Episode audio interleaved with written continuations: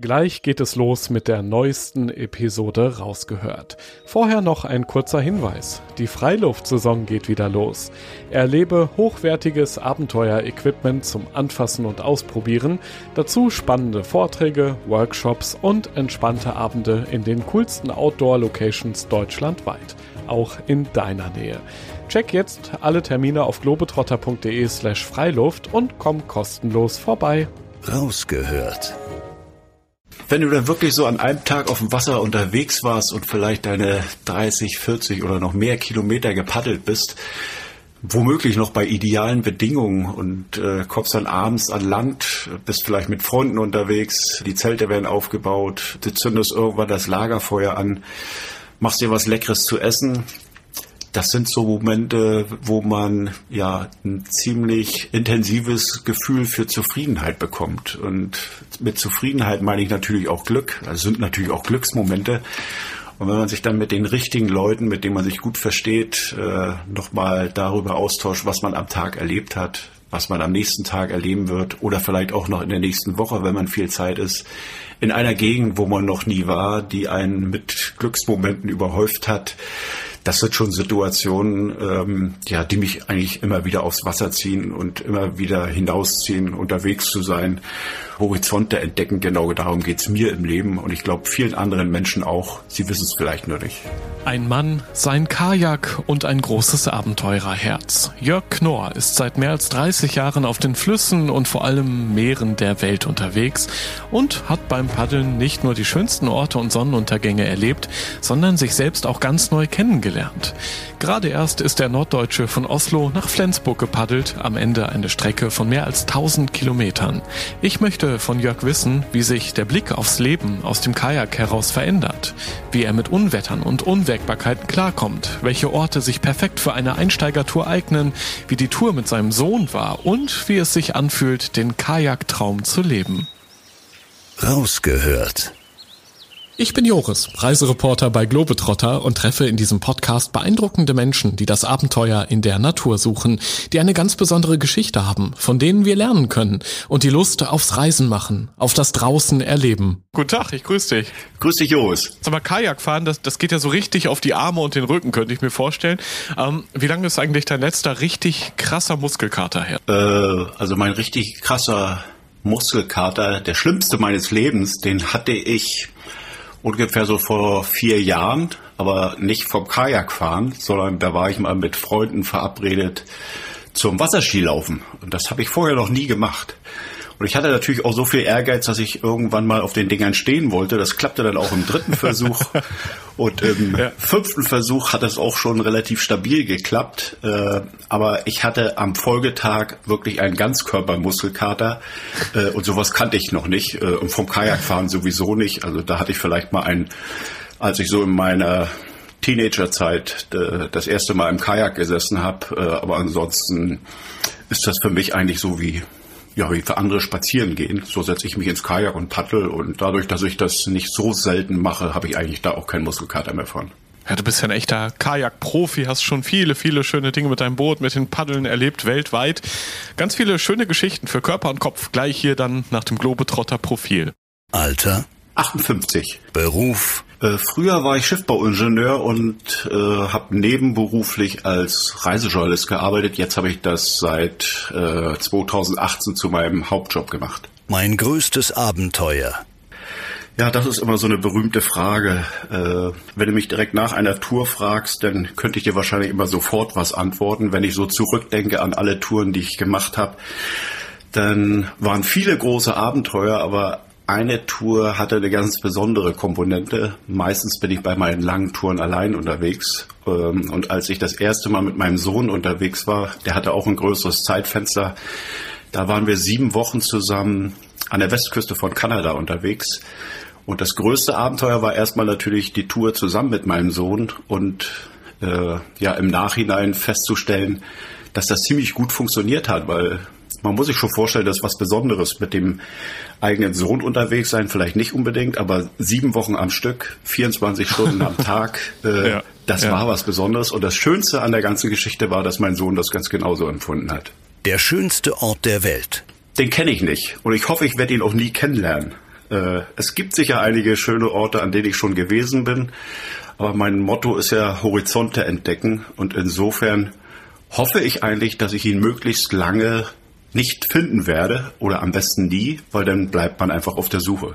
Diese Begegnung werde ich nie vergessen. Ja, das war der Geschichte. Da gab es auch natürlich mehrere Geschichten, aber das war ein Schlüsselmoment. Äh, ich bin 2006 um Vancouver Island herum gepaddelt, äh, war vorher mit der Familie schon mal dort unterwegs. Und man kann dort ja auch äh, Whale-Watching machen, Orcas in freier Natur sehen. Und der beste Ort dafür ist eigentlich die Johnston Strait. Das ist so an der Nordostküste von Vancouver Island. Und da bin ich durchgepaddelt und habe keinen einzigen Orca gesehen und war eigentlich schon so ein bisschen enttäuscht. Als ich dann an der Westküste entlang gepaddelt bin und, und äh, kurz vor der Umrundung des Südzipfels war, da sah ich in der Ferne so drei Orca-Flossen auf mich zukommen. Die waren aber noch so weit weg, dass ich gar nicht sehen konnte, kommen die auf mich zu oder schwimmen die von mir weg. Äh, lange Rede, kurzer Sinn, die kamen auf mich zu. Äh, und das war ein irrer Moment. Ungefähr in einer Bootslänge vor mir kam die Rückenflosse von einem großen Orca aus dem Wasser. Der tauchte unter meinem Boot hindurch und ist hinter mir wieder aufgetaucht. Äh, und viele Leute fragen mich auch immer wieder, hast du da nicht Angst gehabt? Also ich glaube, für Angst haben hatte ich gar keine Zeit oder gar keinen Sinn. Äh, ich hatte einfach Gänsehaut und habe gedacht, das ist vollkommen abgefahren und vollkommen irre, was ich hier gerade erlebe. Mein coolster Moment. Cool in diesem Fall würde ich sagen, war mein coolster Moment bei minus 20 Grad auf der Warnow. Eine Tour mit Freunden in Kanadien. Ähm, wir wollten eigentlich auf den Mecklenburger Seen unterwegs sein, aber das klappte nicht, weil da alles zugefroren war. Und wir waren kurz davor, die Tour abzusagen. Und ein Freund von mir, der zu der Zeit in Rostock war, der hat gesagt, ich fahre noch mal auf die Warnow, ist ja ein Fließgewässer, auch wenn sie nicht schnell fließt.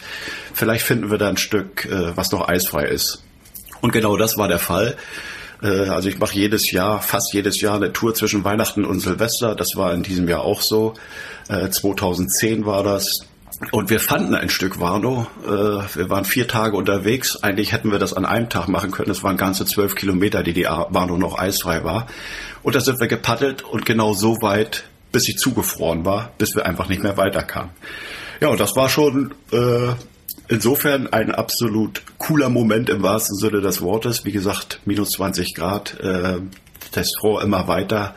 Äh, und das Schönste an der Geschichte ist eigentlich, dass man danach feststellt, obwohl man es vorher gar nicht gedacht hätte, auch das funktioniert. Also auch bei minus 20 Grad mit der richtigen Ausrüstung äh, ist das alles machbar und man kann auch im Winter paddeln. Mein Herzschlagmoment.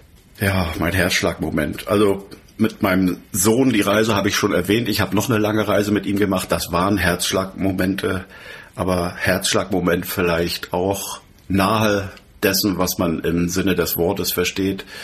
Äh, als ich 2006 um Vancouver Island gepaddelt bin, die Reise habe ich schon erwähnt mit dem Orca.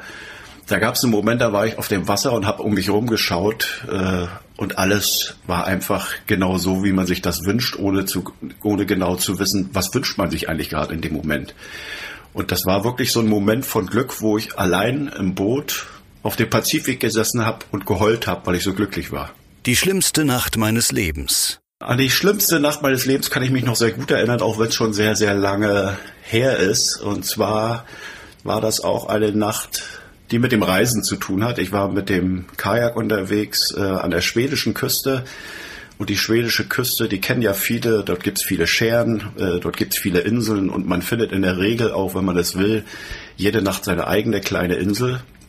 Ähm, und so eine Begegnung hatte ich auch. Ich habe dort meine Insel gefunden. Niemand war dort. Äh, habe mein Zelt aufgebaut, habe mich irgendwann ins Zelt gelegt, weil ich schlafen wollte.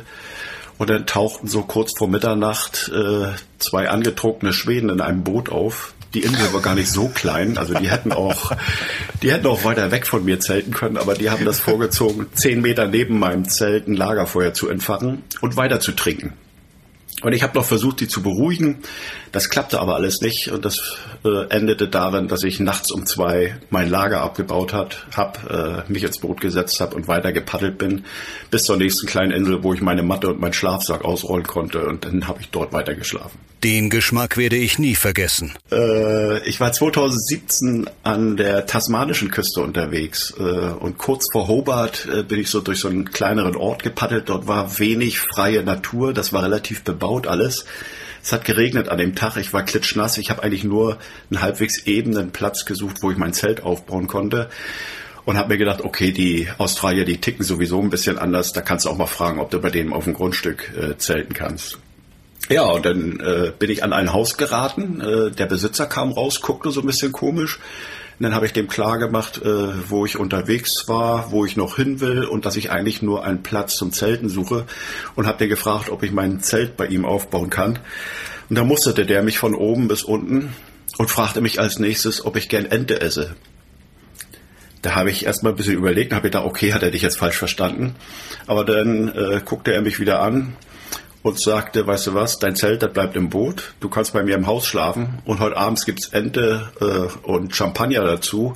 Ich war eigentlich mit meiner Frau verabredet, aber die kann nicht und die Ente ist schon aufgetaut und er würde sich freuen, wenn ich mit ihm zusammen dinieren würde. Und da hatte ich natürlich überhaupt nichts dagegen. Und wenn man sich das so als Kontrast vorstellt zu dem, wovon ich mich sonst so ernähre, wenn ich im Boot unterwegs bin, dann war das tatsächlich ein, ja, ein riesiges Geschmackserlebnis, äh, was ich so in diesem Kontrast noch nie wieder hatte. Mein persönliches Lieblingstool. Ja, äh, hat gar nichts mit dem Kajakfahren zu tun, mein Lieblingstool. Ja, also indirekt schon, aber das brauchen auch viele andere. Ähm, das ist ein Windschutz. Ähm, und das Lieblingstool ist es deswegen, weil es, glaube ich, mittlerweile mein ältestes Ausrüstungstool ist. Und ich habe immer noch im Kopf, wann ich mir das gekauft habe.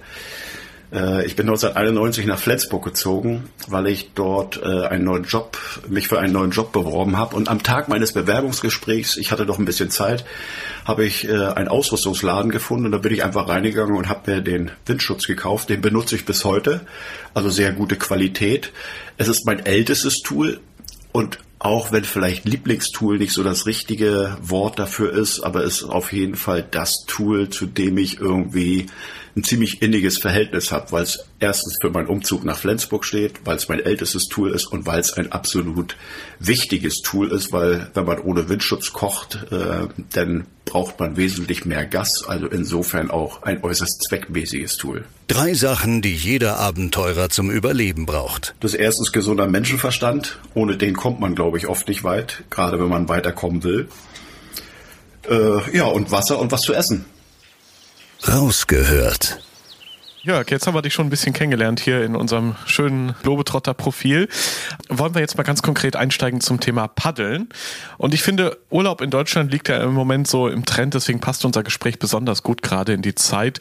Denn viele entdecken ja im Moment, wie schön es hier in der näheren Umgebung ist. Und das gilt ja auch gerade fürs Kajakfahren. Das ist ja ein perfektes Hobby für alle, die Deutschland mal aus einer anderen Perspektive sehen wollen, kann ich mir vorstellen. Auf jeden Fall. Und genau das habe ich mir dieses Jahr auch gesagt äh, und war heute dieses Jahr für viereinhalb Wochen auch mit meinem Boot, mit einem Stand-Up-Board, mit einem Klappfahrrad und mit meiner Ape in Deutschland unterwegs. Wo genau warst du da unterwegs? Wie hat sich das angefühlt für dich? Für jemanden, der ja auch schon die ganze Welt erpaddelt hat, dieses Mal dann eben in Deutschland unterwegs zu sein? Äh, also ich war in Gebieten unterwegs, die ich schon sehr gut kannte. Äh, ich bin von Flensburg losgefahren an die Schlei. Die Schlei liegt ja nicht so weit weg von Flensburg. Dann ging es weiter Richtung Kiel, ähm, nach Plön, nach äh, Lübeck, äh, zur Insel Pöhl bei Wismar und dann weiter Richtung Rostock, ähm, Rügen, Hittensee, Usedom, dann so ein bisschen nach Süden zur Peene, nach Potsdam und von da aus wieder nach Hause. Und was für mich während dieser Reise vollkommen neu war, war zum Beispiel die Peene. Ich war noch nie in meinem Leben auf der Peene gewesen und das hat mir da so gut gefallen, dass für mich äh, also hundertprozentig versteht, äh, da muss ich auf jeden Fall noch mal hin.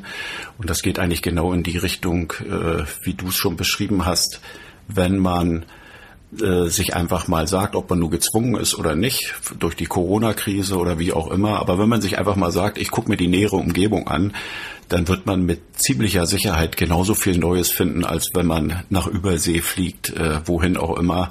Äh, auch wenn unser Land nicht allzu groß ist im Vergleich mit anderen Ländern, aber es gibt so viele schöne Landstriche in Deutschland, die es sich lohnt zu bereisen, sowohl auf dem Wasser als auch an Land, äh, dass man da, glaube ich, nicht Gefahr läuft, irgendwann mal müde zu werden oder äh, glauben müsste, schon alles gesehen zu haben. Ja, es ist ja auch immer wieder dieser, dieser Abwechslungsreichtum in Deutschland, der mich dann auch ein Stück weit überrascht. Als jemand, der hier aus Ostwestfalen-Lippe kommt, zumindest hier lebt im Moment, und dann war ich vor kurzem in Mecklenburg-Vorpommern, ist ja gar nicht so weit weg, aber wie anders die Landschaft dort ist, dieses Flache im Norden, dann die Seen, wo man dann auch baden kann, sowas gibt's hier nicht, obwohl es gar nicht so viele Kilometer entfernt ist. Vielleicht ging es dir auch so, dass man Deutschland auch jeden Tag nochmal ganz neu entdecken kann. Ja, das ist definitiv so wo du gerade die Mecklenburger Seen ansprichst, das war früher sozusagen mein Haus- und Hof-Paddelrevier. Ich bin ja in Rostock geboren, äh, konnte praktisch bis zur Wende meinen Aktionsradius nur beschränken ähm, auf Binnengewässer. Äh, an der Küste zu paddeln war damals überhaupt gar nicht möglich. Und äh, auch wenn ich die Mecklenburger Seen schon viel bereist habe und eigentlich regelmäßig jedes Jahr dort wirklich auch bin, ähm, gibt es auch dort Ecken, die man noch neu entdecken kann. Und oft ist es auch so, dass man äh, in Gebiete, die man glaubt zu kennen oder wo man auch schon öfters war, einfach mal zu einer anderen Zeit hinfahren muss. Ich habe ja anfangs schon erwähnt, dass ich auch im Winter unterwegs bin. Und wenn man die Mecklenburger Seen aus dem Sommer kennt, ich selbst gehöre ja nicht, nicht unbedingt zu den Fans, die dort noch im Sommer paddeln, weil es mir da einfach zu voll ist im Sommer. Aber wer das kennt, wie es dort im Sommer aussieht und sich dann vielleicht im Herbst, im Frühling oder sogar im Winter mal auf den Weg macht, der wird feststellen, äh, dass er die Landschaft aus einer ganz komplett neuen Perspektive entdecken kann. Jetzt wollen wir ja hier im Podcast von den Meistern lernen, ja, und du gehörst ja definitiv dazu. Also hast schon viele Seen und Meere von Skandinavien bis in die Südsee äh, mit deinem Kajak erobert. Fangen wir doch mal ganz am Anfang an. Ähm, wie hast du dich eigentlich damals auf dein erstes Abenteuer vorbereitet? Wie ging das alles los mit deiner Kajakliebe? Ja, als wir nach Flensburg zogen und ein paar Jahre später dann zusammen mit unserem Sohn wieder unterwegs waren, wir hatten damals ein Faltboot, wo wir zu dritt drin gepaddelt sind, stellten wir irgendwann fest, dass unser Sohn jetzt mittlerweile eine Größe erreicht hat, dass er da nicht mehr reinpasst. Und dann stand also der Kauf eines neuen Bootes an und wir haben uns einen Kajak dazu gekauft. Das war auch das Kajak, mit dem ich meine ersten langen Reisen gemacht habe. Und eigentlich war das nur dazu gedacht, äh, zu dritt unterwegs sein zu können. Und dann stellte ich aber fest, dass man mit diesem Kajak auch ganz gut hier auf der Flensburger Förde paddeln kann. Und dann merkte ich, äh, dass es sich auch mal lohnen könnte, nach Dänemark weiter zu paddeln. Dann habe ich so ein paar dänische Inseln erobert, in Anführungsstrichen. Und dann äh, entwickelte sich so ein Gedanke, äh, dass ich gesagt habe, Mensch, ich will irgendwann mal eine richtig lange Reise machen. Und lange Reise, das hieß damals für mich äh, einmal um Rügen rum. Es ist lange her, da habe ich mal eine Geschichte gehört von einem älteren Herrn, der mit seinem Sohn zusammen um Rügen gepaddelt ist. Äh, das war noch zu tiefsten DDR-Zeiten und das war für mich sowas von unvorstellbar, äh, weil es erstens gar nicht gestattet mehr war und zweitens ich mir auch gar nicht vorstellen konnte, dass man mit einem Kajak wirklich um Rügen rumpaddeln kann. Ja, und dann habe ich das kurzerhand einfach gemacht. Beim ersten Mal hat es nicht geklappt, da hatte ich zu viel Wind, zu wenig Zeit. Äh, ein Jahr später habe ich das mit einem Freund nochmal wiederholt. Und dann merkte ich, okay, um Rügen rum, knapp 200 Kilometer, ist schon eine ganz schöne Hausnummer, aber ich merkte, dass mehr geht. Und dann ist daraus die Idee entstanden, mal eine richtig lange Tour zu machen. Und dann hieß richtig lange Tour für mich, also Minimum vier Wochen. Und da wollte ich nach Skandinavien. Und das war 1999, äh, also meine erste wirklich lange Reise, kann man sagen. Äh, und da habe ich mich einfach ins Boot gesetzt, habe das, was ich glaubte, was man so braucht. Meine Ausrüstung war damals noch nicht die, die ich heute habe, aber ich hielt sie damals für brauchbar und sie war auch brauchbar. Das hat auch alles funktioniert. Und dann bin ich einfach von Flensburg nach Oslo gepaddelt und habe nach der Reise gedacht, Mensch, das ist genau das, was du willst. Am liebsten jedes Jahr noch mehr davon. Hat sich denn deine Ausrüstung auch ein bisschen weiterentwickelt mit der Zeit? Also hast du mal neue Paddel gekauft, irgendwie das Equipment weiterentwickelt? Oder bist du auch lange Jahre dann noch weiter mit diesem Kajak eben gefahren, was du ja dann damals für die Familie eigentlich gekauft hattest? Ja, es äh, führte tatsächlich so weit, dass wir von diesem Kajak noch ein Kajak gekauft haben, genau das gleiche.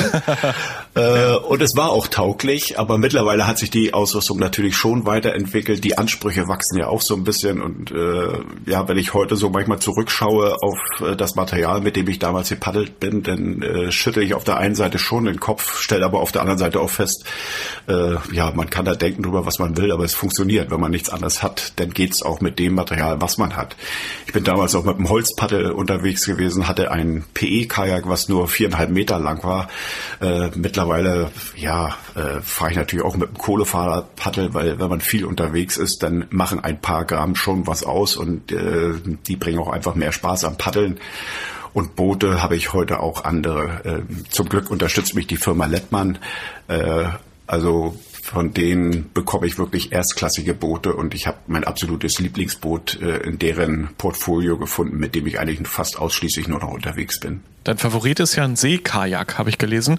Vielleicht kannst du kurz erklären, was das Besondere daran ist und wo auch die Unterschiede liegen zu anderen Kajaks? Ja, also wenn man viel an der Küste unterwegs ist, dann äh, paddelt man in der Regel mit einem Seekajak. Und ein Seekajak, das fängt so bei fünf Meter Länge etwa an.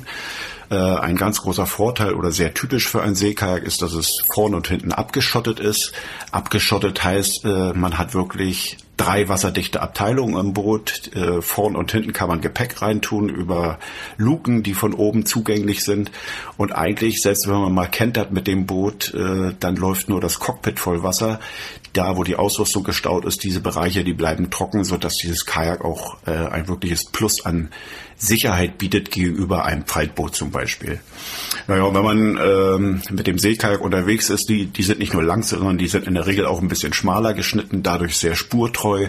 Wenn man durch Wellen fährt, äh, gerade wenn man so die Wellen von schräg vorne oder schräg hinten hat, dann ist es immer sehr schön, wenn man mit dem Boot gute Chancen hat, äh, möglichst nah am Idealkurs geradeaus zu paddeln und das funktioniert eben mit Seekajaks unter anderem sehr gut. Mal eine praktische Frage, wie transportierst du eigentlich dein Kajak, wenn das nicht faltbar ist? Also ich stelle mir jetzt sehr schwer vor, das irgendwie oben aufs Auto zu packen oder unter den Arm und dann in den Zug mitzunehmen. Das geht ja nicht. Wie machst du das? Im Zug ist es schwierig, aber auf dem Auto ist es ganz einfach. Äh, man baut sich ah, einfach okay. einen Dachträger aufs Auto und dann gibt es dort spezielle Halterungen für ein Kajak und je nachdem, wie groß das Auto ist, also bis zu vier Kajaks kann man sich da oben raufpacken. Das ist relativ problemlos möglich. Okay, also auch wenn du weiter weg bist, nimmst du dein Auto mit, fährst mit dem Kajak dann dorthin und ja, gehst dann aufs Wasser? Im skandinavischen Bereich ja, aber wenn ich jetzt zum Beispiel in Amerika unterwegs bin, äh, dann funktioniert das anders.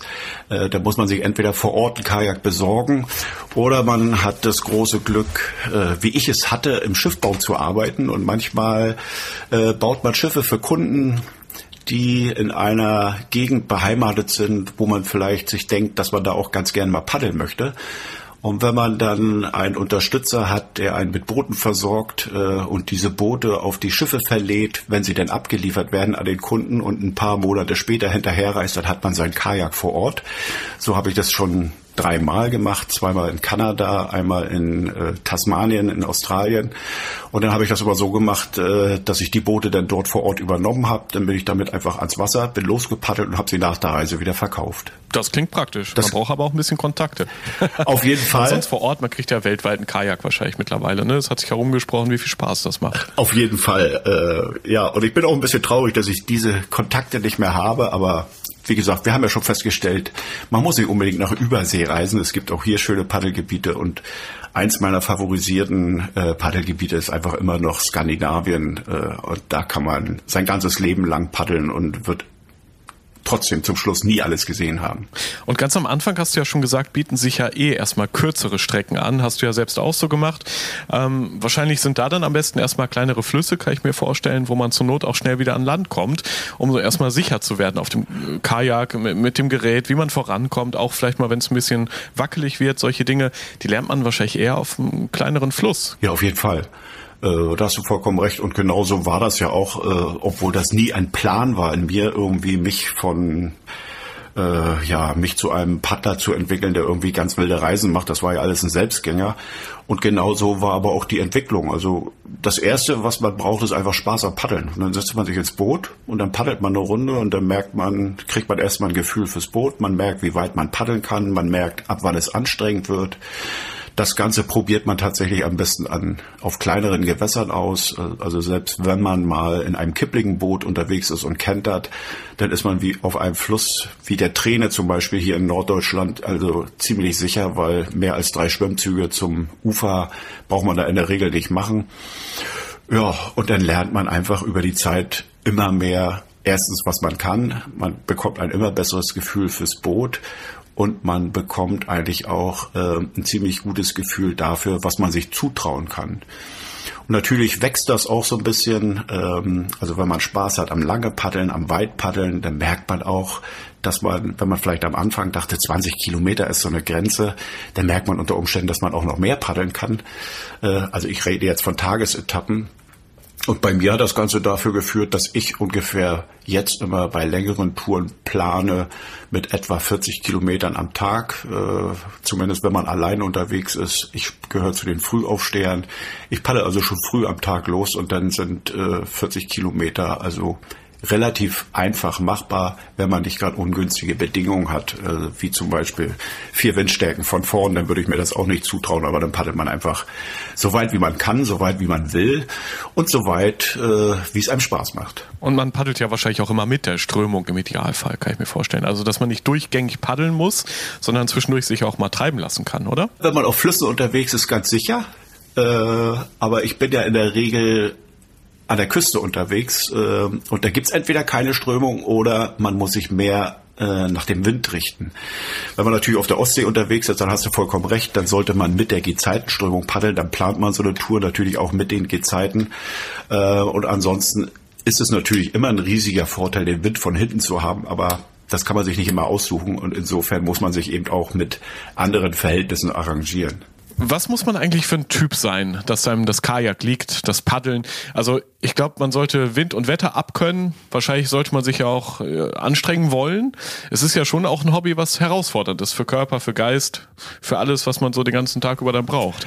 Ja, also man muss das schon mögen, sich selbst auch mal an eine Grenze zu treiben. Also mir geht das so. Also zumindest, wenn man weiter paddeln will, äh, das ist nicht zwingend notwendig.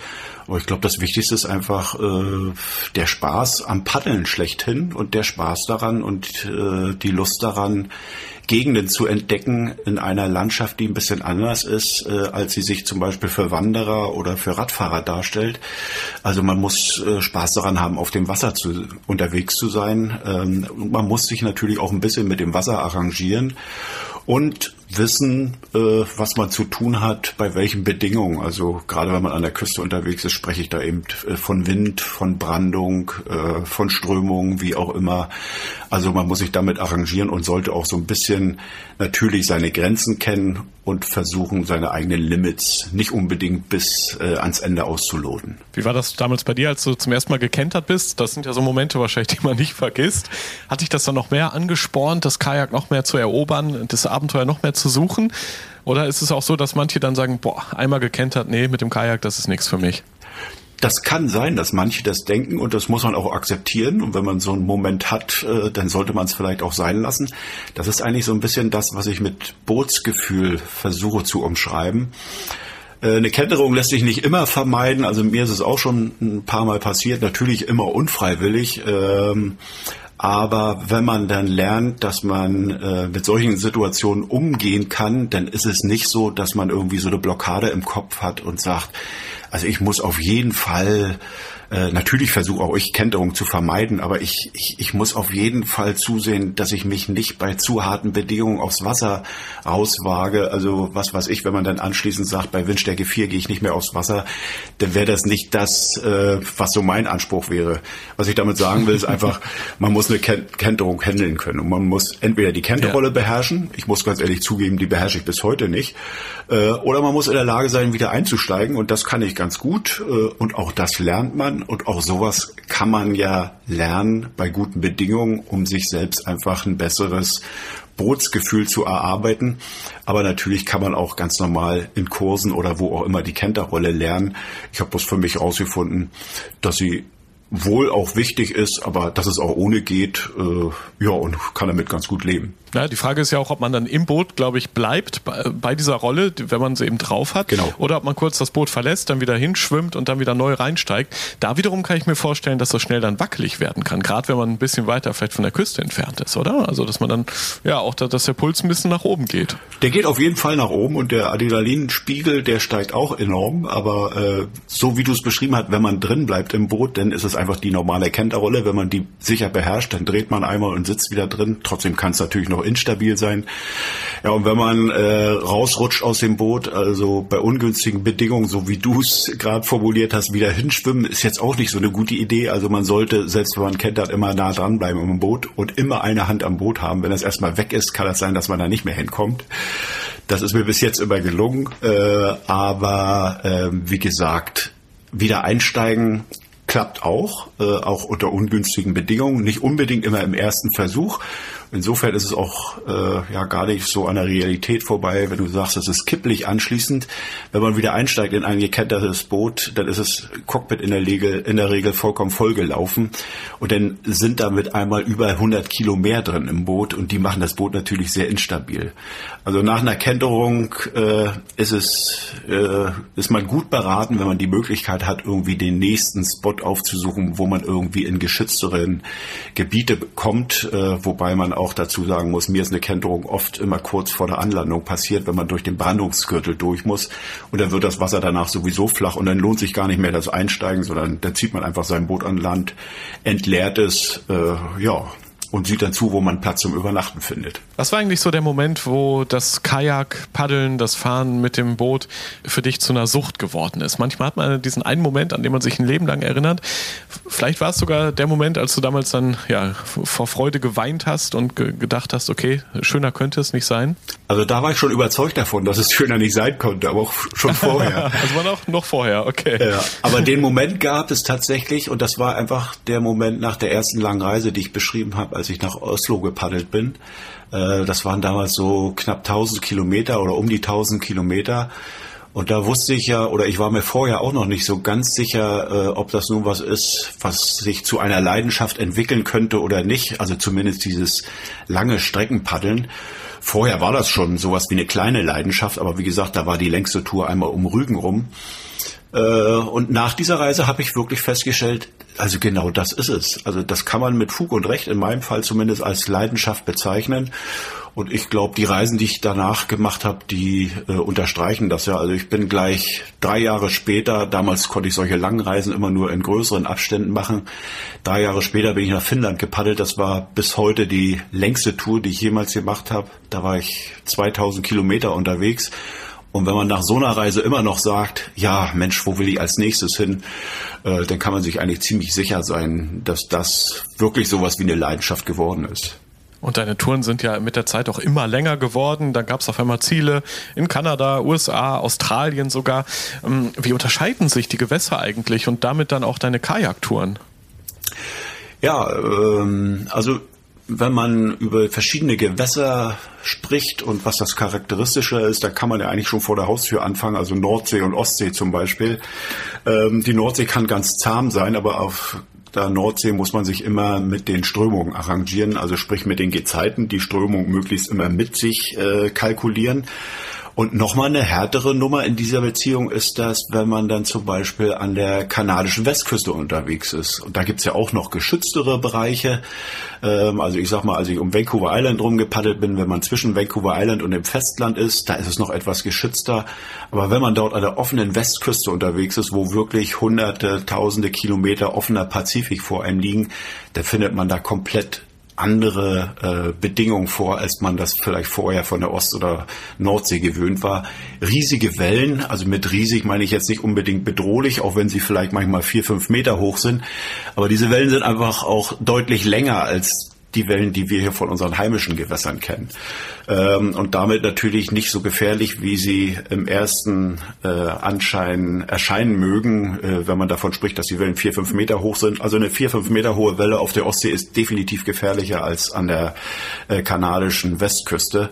Aber solche Wellen, wenn die dann auf den Strand treffen, die erzeugen natürlich eine irre Brandung. Äh, und da muss man einfach vorsichtig sein. Und das ist zum Beispiel etwas, wo man auf jeden Fall äh, deutlich intensiver mit den Wettervorhersagen planen muss und bei ungünstigen Bedingungen sich wirklich auch mal sagen muss, das hat keinen Sinn heute, heute muss er an Land bleiben. Wie war es eigentlich so auf dem Meer, wenn dann auf einmal dann doch so eine 5-Meter-Welle kommt oder es ja, sich schneller geändert hat, als vielleicht vorhergesagt war, das Wetter? Da gab es doch bestimmt auch mal Momente, wo du so ein bisschen, ich will nicht sagen Panik bekommen hast, aber auf jeden Fall der Puls ganz weit oben war. Also solche Momente gab es tatsächlich. Einige waren in Anführungsstrichen nur mit erhöhtem Puls, aber äh, ich habe erwähnt, dass ich schon zweimal mit meinem Sohn unterwegs war. Und bei einer Reise, da sind wir aus einer relativ geschützten Bucht rausgepaddelt. Die Windvorhersage war so, dass wir gesagt haben, ja, ist jetzt zwar grenzwertig, aber das müssten wir eigentlich noch hinkriegen. Aber auch die beste Windvorhersage, die kann manchmal durch die Realität überholt werden. Und das war hier der Fall. Und wir hatten das Problem, dass wir erstens aus einer geschützten Bucht rauskamen, da war das Wasser noch ruhiger. Dann kamen wir an den äh, offenen Pazifik, das war an der Westküste von Haida Gwaii, äh, vielen wahrscheinlich äh, bekannter unter dem Namen Queen Charlotte Inseln.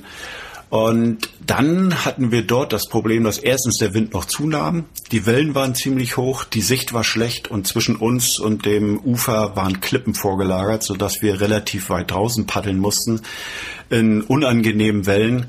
Und da habe ich wirklich äh, gar nicht mehr so an mich selbst gedacht und habe an meinen Puls gedacht und an meinen Adrenalinspiegel, sondern da habe ich wirklich gedacht, das, was du hier machst mit deinem Sohn, das ist vollkommen bekloppt und sowas von verantwortungslos. Aber da kann man denken, was man will, wenn man da draußen auf dem Wasser ist. Umkehren war keine Option mehr. Also das hieß einfach, ja, im übertragenen Sinne Augen zu und durch. Und zum Glück ist das Ganze gut gelaufen und nur mit einer Kenterung beim Anladenden äh, geendet. Aber das war dann auch nicht mehr so schlimm. Danach haben wir unsere Boote an Land gezogen. Aber wir haben doch eine ganze Weile gebraucht, um uns von diesem Schreck zu äh, erholen und haben danach unser Limit, ähm, was wir uns selbst so gesetzt hatten, nachdem wir den Wetterbericht gehört haben, äh, ein Stück weiter nach unten gesetzt und haben gesagt, okay, wenn die Wind äh, XY voraussagen, dann ist Schluss, darüber machen wir auf gar keinen Fall mehr was und diese Grenze haben wir einfach ein Stück runtergesetzt. Und ich hatte so ein bisschen Angst, äh, dass ich meinen Sohn nicht mehr ins Boot kriege, weil der war eigentlich noch beeindruckter von der Geschichte, wobei äh, ich will das gar nicht unbedingt vergleichen, aber den muss ich so ein bisschen aufbauen wieder und äh, der ist aber zum Glück schon am nächsten Tag wieder mit mir ins Boot gestiegen. Und interessant ist an solchen äh, immer und insofern passt das auch wieder ganz gut zu diesem Verhältnis und zu dieser Antenne, die wir gemeinsam haben, mein Sohn und ich. Äh, wir haben uns danach darüber unterhalten, wie das war auf dem Wasser und äh, mein Sohn hat mir auch gesagt, also wenn ich heute Abend irgendwann im Zelt liege, trocken und einen Schlafsack über mir habe, das wäre eigentlich schon das, was ich brauche. An mehr hat er gar nicht gedacht. Und äh, ich hatte ziemlich ähnliche Gedanken. Also das war ziemlich deckungsgleich. Also insofern war das so ein Beweis dafür, äh, dass das, was uns so im, durch den Kopf geht, also so ziemlich äh, auf einem Level war. Sehr cool, ja. Und das verbindet eben dann auch wieder. Ich glaube eh, dass Kajakfahren, wenn man das mit Freunden macht, mit Bekannten, dass das einen sehr gut auch verbinden kann. Diese gemeinsamen Abenteuer, dieses gemeinsam das Meer bezwingen, irgendwie das Boot dann wieder an Land zu kriegen, hinterher vielleicht noch mit einem Bierchen anzustoßen und dieses Abenteuer nochmal Revue passieren zu lassen. Das verbindet die Menschen wahrscheinlich auch sehr schön. Das tut es auf jeden Fall, äh, wobei da natürlich eine ganz wichtige Voraussetzung ist, mit den richtigen Leuten unterwegs zu sein. Und äh, da tue ich mich immer ein bisschen schwer. Also es ist nicht so, nicht so, dass ich nicht die richtigen Leute kennen würde, aber äh, bei den Langreisen ist es sowieso schwierig, jemanden zu finden, weil man ein, ein großes Zeitfenster braucht. Ähm, insofern habe ich überhaupt kein Problem damit, allein unterwegs zu sein. Aber äh, das heißt nicht, dass ich nicht mit anderen Leuten auch gern zusammen paddeln würde. Ähm, nur das muss natürlich stimmen. Also man muss auf einer ähnlichen Frequenz funken, man muss ja, zumindest so eine ähnliche körperliche Fitness haben, weil nichts ist schlimmer, als wenn man äh, ständig jemandem hinterher paddeln muss, der zu schnell unterwegs ist oder ständig auf jemanden warten muss, weil der einfach in Zeitlupe paddelt. Das Tempo und die Physis, das muss auch alles stimmen. Ja, und das ist gar nicht so einfach, jemanden zu finden, bei dem das alles so zusammenkommt. Ähm, aber wenn das denn so ist und wenn man den richtigen Partner gefunden hat, dann hast du auf jeden Fall recht. Also was ist schöner, als abends am Feuer zu sitzen und über das zu reden, was man tagsüber äh, erlebt hat und was man wahrscheinlich auch in den nächsten Tagen noch erleben wird. Ähm, das ist auf jeden Fall schon schöner, als allein zu sitzen, wobei das auch so seine Vorteile hat. Wie ist es, wenn man wortwörtlich im selben Boot sitzt? Weil auch das ist ja mit dem Kajak möglich. Das ist möglich. Äh, das habe ich früher mit meiner Frau auch gemacht. Äh, aber irgendwann, als wir dann die zwei Boote dazu gekauft haben, hat meine Frau auch entdeckt, dass es ganz nett ist, äh, sein eigenes Boot zu haben. Und ich kann seitdem nicht mehr von Erfahrungen berichten, wie das ist, wenn man hier mit jemandem im Boot sitzt. Also wir sind eigentlich nur noch in einer Kajaks unterwegs ab und zu mal mit Freunden bei kürzeren Touren in einem Kanadier. Das ist natürlich auch ganz nett, aber die längeren Reisen eigentlich immer jeder in seinem Boot. Jetzt ist es ja so, dass bei dir das Kajakfahren sich immer weiterentwickelt hat. Erst war es ein Hobby, dann ja dein Nebenjob quasi, hast auch darüber berichtet. Und mittlerweile bist du hauptberuflich Reisejournalist.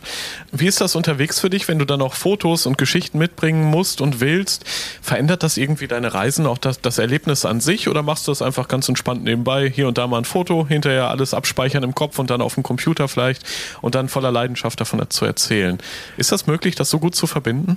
Also ist auf jeden Fall sehr gut möglich. Und ähm, das war früher anders. Früher war das tatsächlich so, wie du es eben beschrieben hast, hier ab und zu mal ein Foto machen und dann äh, sich anschließend darüber freuen. Aber heute mache ich das ein bisschen gezielter, weil ich natürlich auch weiß, dass ich äh, von diesen Reisen in Printmedien berichten werde, von den längeren Reisen. Ähm, ähm, da werde ich auch, da halte ich auch immer Vorträge drüber. Also ich produziere Multimedia-Shows und da überlegt man sich natürlich auch schon unterwegs, was man in welcher Art wie umsetzen könnte und hat auch schon so ein bisschen so ein Plot immer im Kopf, äh, wie das nachher in einem Vortrag rüberkommen könnte.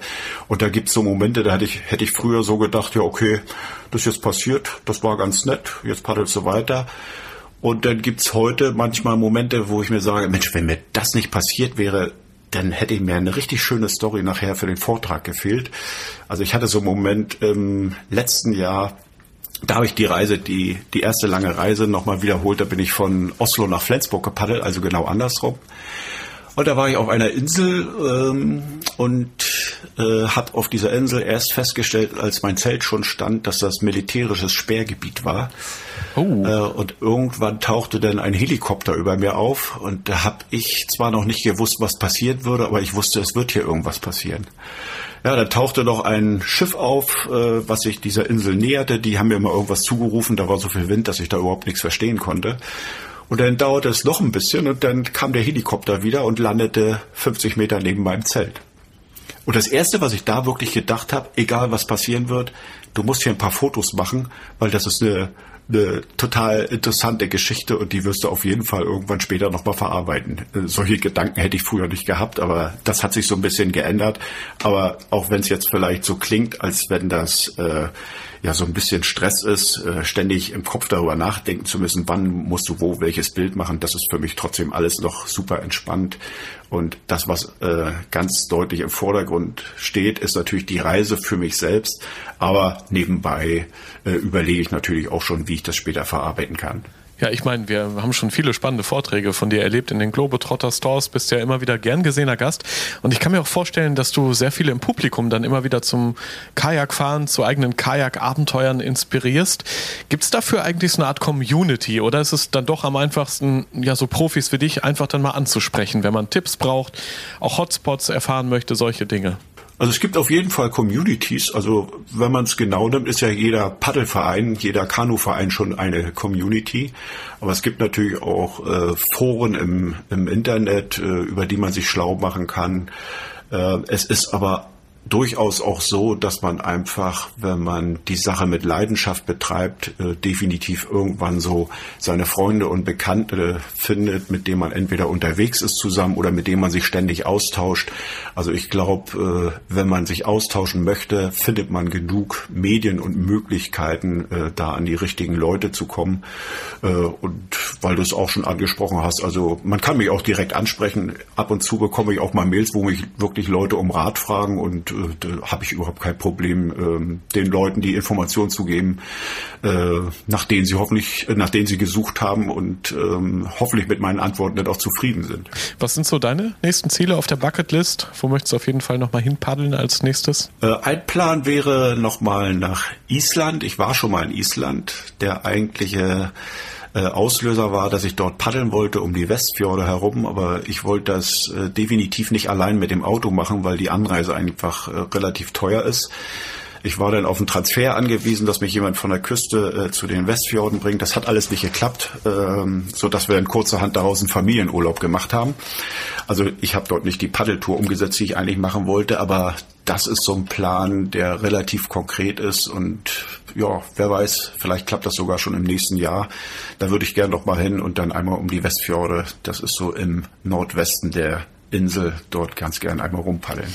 Und für alle, die vielleicht das Kajakfahren jetzt mal ausprobieren wollen, gibt es auch so Hotspots, die du empfehlen kannst? Wer an der Küste paddeln möchte, dem würde ich auf jeden Fall die schwedischen Schärenküsten empfehlen, sowohl im Osten als auch im Westen äh, des Landes weil, äh, also wenn man an der Küste paddeln möchte, weil zwischen den Scheren ähm, ist das Wasser relativ ruhig und auch wenn es draußen mal ein bisschen windiger ist, dann kann man sich immer zwischen die Scheren zurückziehen und wird dort in der Regel Verhältnisse vorfinden, die durchaus auch für einen Anfänger noch paddelbar sind. Ja, und ansonsten würde ich einfach sagen, kleine Flüsse in Deutschland, egal ob in Norddeutschland oder wo auch immer, mit wenig Fließgeschwindigkeit oder kleinere geschützte Seen, das sind Gebiete, äh, auf denen sich jeder ausprobieren kann äh, und dort auch sehr gute Chancen hat, vielleicht auch selbst eine eigene neue Leidenschaft zu entwickeln. Ja, und dann, wenn alles gut läuft, man eins wird mit dem Boot und das Paddel so rhythmisch bewegt, den Weg als Ziel hat, ich kann mir schon vorstellen, das hat dann auch sogar was Meditatives. Kannst du das bestätigen? Ich kann das auf jeden Fall bestätigen. Also man spürt das natürlich am meisten, wenn man allein unterwegs ist. Ich bin oft allein unterwegs. Ähm, ja, und ich gucke dann manchmal in die Gegend. Manchmal vergesse ich fast, dass ich paddle. Also das ist schon wie so ein Automatismus.